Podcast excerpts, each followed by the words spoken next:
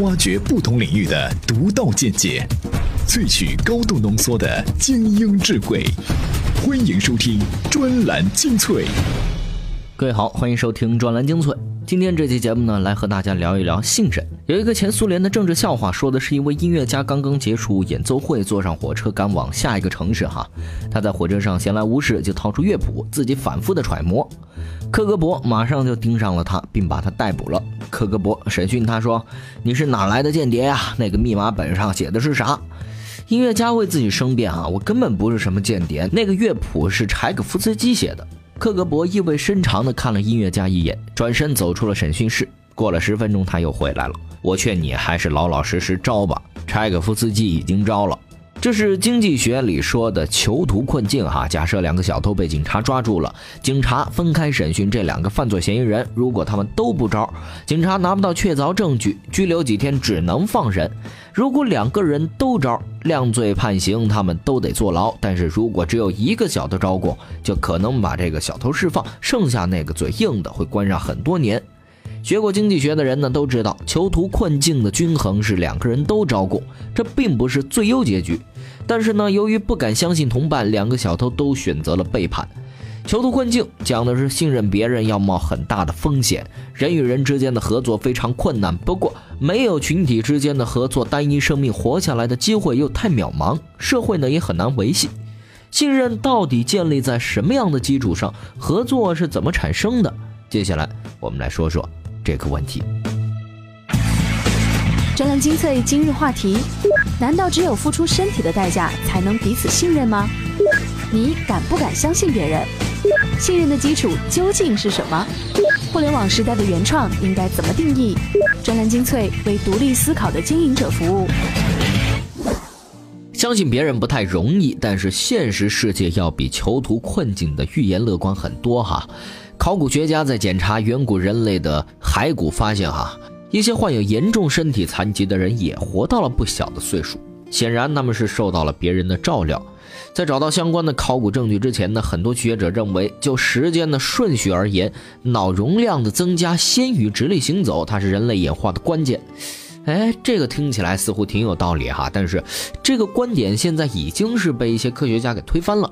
在演化的过程中，掀起变化的是身体，它才是人类意识的前提。另外，也正是通过身体情绪的细化、合作意识的强化，这才演化出社会交往的行为模式，进而促使群体发展出类似家庭那样的社会单元。我们来听听作家西闪的理解。专栏文章《身体必要的累赘》，作者独立作家西闪。有证据表明，农业社会的暴力程度远胜狩猎采集社会，而工业社会的杀戮规模和动员水平更是有目共睹。所谓文明啊，其实就是一部身体和社会的冲突史。面对这样的冲突，身体该怎么调试呢？或者说，社会何以存在？老实说，迄今为止没有标准答案。不过，生物学家阿莫茨·扎哈韦提出的理论挺有启发性的。这个理论名目繁多，它被称为累赘原理，演绎成不利条件原理或者昂贵信号假说。其实道理不复杂，概括起来就一句话：风险越大，机会越多。乍听起来啊，这话有些荒唐，但现实世界提供了不少样本。达尔文早在1871年发表的《人类起源与性的选择》里就注意到，自然淘汰的机制和性选择的机制存在矛盾。譬如，华丽的尾羽显然极大地增加了雄孔雀的生存风险，但是这个累赘在性选择的过程中却是一大优点，雌孔雀就爱它。动物学家还发现，雄狒狒也有类似的累赘行为，它们在危险的打斗中会随意搂住一只幼崽。单手和对手较量，南美卷尾猴的行为就更加怪异了。他们会把尖锐的手指插进对方的眼眶，不管同伴怎么痛苦，时间得长达一小时。累赘原理可以解释这些现象。在一个社会中，合作的收益有多大，背叛的风险就有多高。所以，提前知晓合作对象的可靠程度，对于每个社会成员来说都非常重要。相较于那些代价便宜的合作信号。昂贵的合作信号更值得信任，便宜的信号很可能是伪装，因为随便一个个体都能做到。代价高昂的信号就不同了，它需要发出信号的个体有足够的资源和实力。显然，这些奢侈或炫耀、效率低下、充满危险和痛苦的身体行为都属于累赘行为，也是代价高昂的合作信号。动物使出它们根本目的在于测试社会联系的牢固程度。雌孔雀用这个来测试性关系，雄孔雀测试等级，卷尾猴测试同盟。人类也是这么干的，在建立朋友关系、同盟关系、商业关系等等社会联系的时候，判断一个同伴给出的承诺是否可靠，最有效的办法就是给对方施加一个高昂的代价，来评估对方购买这个代价的意愿。由于身体在社会关系中的地位，最常见的代价就是身体本身。古罗马的战士会彼此捏住对方的睾丸，来承诺对方不负生死；在法庭作证的男人会抓住自己的睾丸发誓，即使有传染病菌的危险，恋人之间仍旧坦然的深情长吻。匪徒用投名状的形式增强团伙的凝聚力，朋克则用纹身的办法寻找彼此的认同。人们对身体的种种使用，总是包含着一定的社会关系。至于权力如何利用你我的身体来建构他们所欲求的社会，看看政治宣传画就明白了。自然淘汰的观点啊，基本上认为谁有不利的炫耀性生物特征，谁就会因此丧命，这是自然界去无存精的方式。因此哈，北极狐的腰上如果长着一片红色的毛，就好比在身上写了“吃我”这两个大字儿，一定会很快成为北极熊的点心。同理，浑身白毛是北极狐的有利特征，这可以让它在雪地里不易被发现，从而能够存活并且繁衍后代。然而，绝大多数物种的交配成败都是由雌性掌控的，接受交配的条件呢，也大多由雌性动物根据雄性动物的性特征来决定。一些看起来浮夸炫耀的不利条件都是有用途的，能够讨雌性欢心的那些炫耀，其实也能够让掠食者和雄性对手知难而退。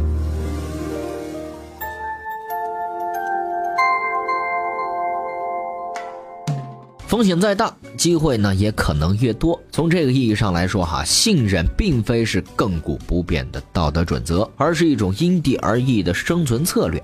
哎，我们再来听听研究员何帆的认识。专栏文章：敢不敢相信别人？作者：中国社会科学院世界经济研究所研究员何帆。政治学家 X Road 曾经做过一个很有名的实验，他邀请各个领域的学者提出不同的策略。有的策略更善良，更愿意跟别人合作；有的策略更险恶，喜欢欺骗和利用别人。然后他就把这些策略都编成程序，在计算机上模拟，观察哪种策略会占上风。最后胜出的策略是以直报直。这个策略很简单：第一，一开始要相信别人，跟别人合作；第二，别人跟你合作，你就跟别人合作；别人欺骗了你，你马上选择不跟他合作。第三，如果欺骗者回心转意，打算跟你合作，你就跟他合作。合作的起源往往是很艰难的，在一开始，喜欢欺骗和利用别人的险恶策略肯定会占上风，好人呢就会吃亏。但哪怕执行以直报直策略的人很少，他们也能够抱团取暖。在这个小群体中，合作的收益很高，足以让他们生存下来。随着时间的推移，就会有越来越多的人加入这个团体。X Road 发现，哪怕是在很恶劣的环境下，合作也会出现。比如在第一次世界大战之中，敌对的双方躲在各自的战壕里对峙，谁都没有办法发动进攻。慢慢的，交战的士兵居然找到了默契。一开始是吃饭的时候停火，救护队来了停火；到了后来节假日停火；到了最后啊，每天就只在固定的时间射击对方墙壁上的黑点，显示一下自己有威慑的实力而已。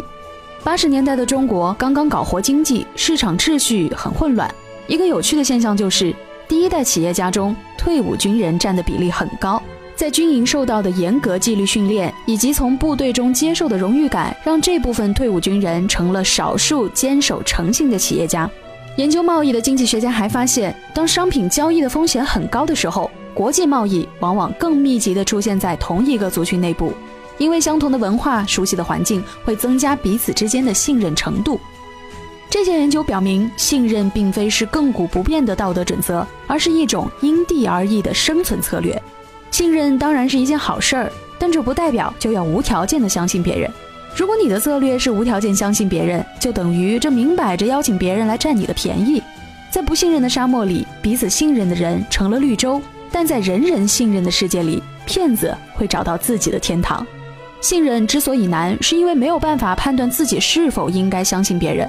传统的观念是看一个人的人品，但人们的道德行为在很大程度上受到了环境的影响。社会地位的改变也会影响人们对信任和合作的态度。穷人由于生存条件恶劣，拥有的资源有限，不得不更多的和别人合作。但是有权有势的人能在更大程度上自己做主，所以他们跟别人合作的动机也就更低。回到 X Road 的以直报直策略，这个策略当中有一个缺陷，那就是如何判断噪音。在同盟国和协约国的壕沟战中，双方的士兵形成了不开枪的默契。但如果有一天突然响起了枪声，那是因为对方撕毁了协议，还是不小心擦枪走火了呢？有两个数学家对 X Road 的研究进行了改进，结果发现，更好的策略是略带宽容的以直报直，也就是允许别人出于无意、偶尔不合作的态度。在我们的日常生活中，这些研究能够带来什么启示呢？第一，要懂得信任，学会合作。一个人如果考虑的长远利益更多，他会更有自制力，更容易坚持道德准则。相反，哈，如果总想着投机取巧，就会朝三暮四和节操成为陌路。但是这样做之前呢，还得先考虑清楚了，你不可能讨好所有人，也不可能在所有的时间欺骗所有人。第二，不要轻易的用人品去判断别人是否值得合作。第三，没有一条万能公式能够识别别人是否值得信任。人本质上是群居动物，天性里有信任和合作的基因。如果实在是拿不定主意，不妨更多的去相信自己的直觉。面对海量资讯，不是每个人都能从容不迫。要追赶时代，就没有发呆的机会。不是我们放弃思考，而是要给自己更好的选择。欢迎收听专栏精粹，让大脑吸收更精致的智慧讯息。好，欢迎回来，这里是专栏精粹，我们接着来聊信任哈。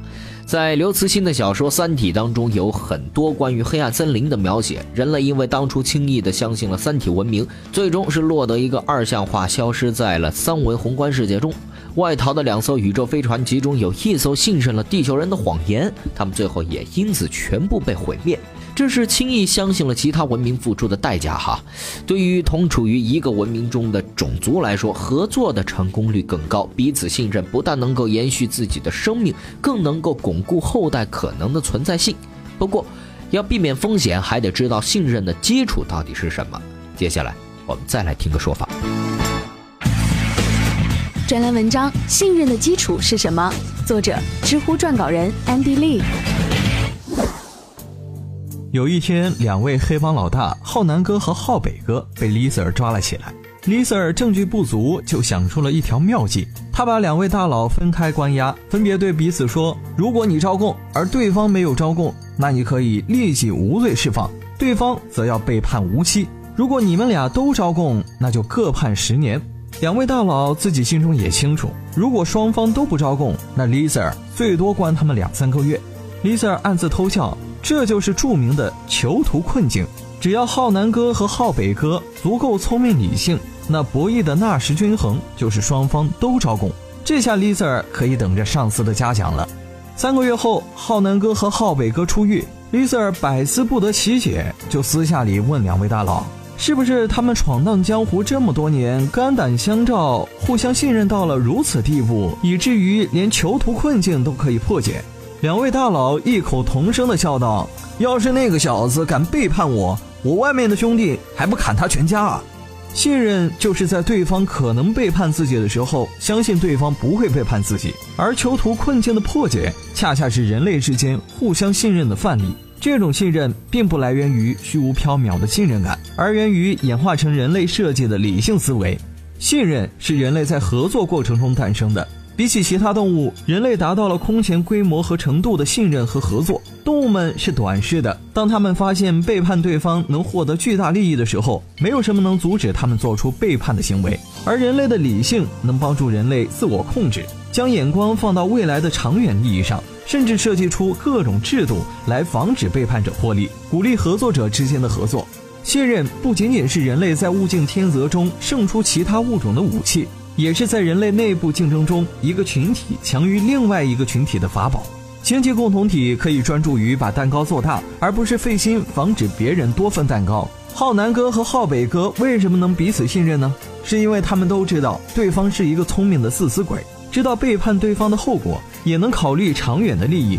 毕竟出去之后还要继续闯江湖，他们的信任不是因为感情，而是基于理性。演化又是怎么将这种妙招赋予人类的呢？这和一种叫做催产素的激素分不开。在哺乳动物中，这种激素的普遍作用是促进雌性分娩，刺激乳汁分泌。但在人类中，这种激素的作用更复杂，它或许就是传说中的信任激素。这种物质能够帮助人类彼此信任，在它的浓度较低的时候，人类也会变得不信任。而增加这种激素的浓度其实很简单，只需要人类拥抱彼此就可以了。这么说来哈，人和人之间最基本的信任是既不在法律条文中，也不在抽象的人际关系里，它起源于大脑中的理性计算，并且辅以荷尔蒙的神经分泌。用媒体人罗振宇的话来说，从古至今，定分指征的靠谱手段只有两个：第一，相信接触的人；第二，相信市场给出的价格。不过，相信是一回事，总有人试图用规则来操控一切。前些天，微博红人何菜头发表了一篇文章，内容是三千多位的圆周率。之所以这么干哈，据说是因为有读者说何菜头文章后面的评论比文章本身还要精彩，结果这一发表出来就被举报了。网友要求微信团队撤销这篇文章的原创标志。那这样的文章到底算不算是原创呢？究竟该如何来定义原创？最后，我们来听听何菜头。围绕这个问题的分析，专栏文章很多世界名作都是抄袭。作者：网络写手何菜头。在给微信的申诉材料中，我放了一张杜尚在一九一七年送展的作品，名字叫做《泉》，这是一个现代艺术的经典作品。杜尚所做的事情呢，只是在一个百分之百的工业制品上签了送展时间和画名以及一九一七的年份。这个作品算不算原创呢？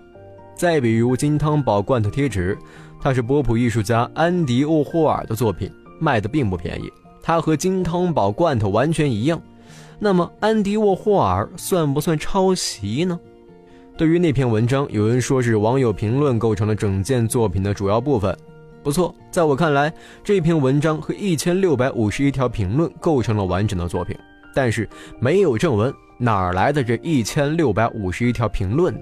在艺术家草间弥生的一次展览中，其中一件作品是一间贴满各色波点的房间，这是草间弥生自己贴的吗？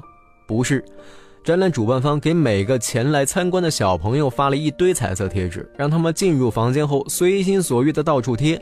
那这件作品真是算草间弥生原创的，还是小朋友们原创的呢？我认为我的那篇被举报的文章是一个很好的互联网作品，因为我提出了一个很严肃的命题：是不是评论真的比正文精彩？我提交了很严肃的验证方法，用三千多位无限不循环的圆周率构成了毫无文本意义的正文，看看评论会发生什么。结果有五万七千二百一十四人阅读。写下了近期创纪录的一千六百五十一条评论，共同完成这件作品。面对正文和评论，可以有很多种解读，每一种都给人不一样的感受。假设我们真的把判断原创的权利交给机器，让电脑标记每一个比特，依照相似度来判断是否抄袭，那让机器扫描一下肚上长胡子的蒙娜丽莎，估计会判定为不是原创。审美是一件复杂的事情，趣味同样是一件复杂的事情。尤其到了网络时代，原创的定义变得更加复杂。也许您会说啊，刚才都是画作，文章就不一定了。但事实真是这样吗？在《南乡子》这首诗里，“怅望送春怀”这句来自杜牧的《惜春》，“见老逢春能几回”这句话来自于杜甫的《慢心九首》第四，“花满楚城愁远别”改自许浑的《竹林寺别友人》。何况青丝急管催，来自于刘禹锡的《洛中送韩七中诚之无心。银断望乡台来自李商隐的晋昌晚归马上赠。万里归心独上来来自许浑的冬日登越王台怀旧。景物登临闲始见取自杜牧。八月十二得替后移居辟西馆，因题长居四韵。一寸相思一寸灰来自李商隐的无题两首之二。整首词作者自己就写了四个字：伤怀、徘徊，剩下的全是别人的诗句。抄成这样，这首诗算不算原创？对，这首《南乡子》的作者是苏轼，苏东坡。从刚才的讨论，我们可以看出来，对原创的定义是非常困难的。乔布斯也说过嘛，所谓创新，就是把已知的点连接起来，让它听起来像是一个拼贴画画家。定义原创困难，根源是创造本身是自由的，创造出前人所未见，材料未必是前人所未用。尤其是到了今天的网络时代，针对原作的二次创作再常见不过了。机器判定文本是否抄袭是最低门槛，但不要忘了这一点：要么这么做的目的不是为了保护原创文章，而是为了保护原创作者。一切的努力落脚点不是文字，而是人。杜尚的原创问题早已经是得到解决，把杜尚的作品也扫进数据库，当做和蒙娜丽莎等同的原创作品。也就是说，数据库承认了蒙娜丽莎有小胡子是原创，被承认的是什么呢？是杜尚。人们承认他是一名艺术家，那他的作品自然都是原创。没错，审核呢是审核人的一贯表现和行为，而不是单篇文章。一切的努力落脚点应该是人。好，这期的专栏精粹就是这样，感谢您的收听，我们下期再见。输出观点，影响决策。由充电时间编辑团队倾力打造的意见领袖研习社正在各大声音平台热播。如果你也想发起节目话题或者参与节目制作，欢迎在微信公众号“充电时间”回复“意见领袖”了解详情。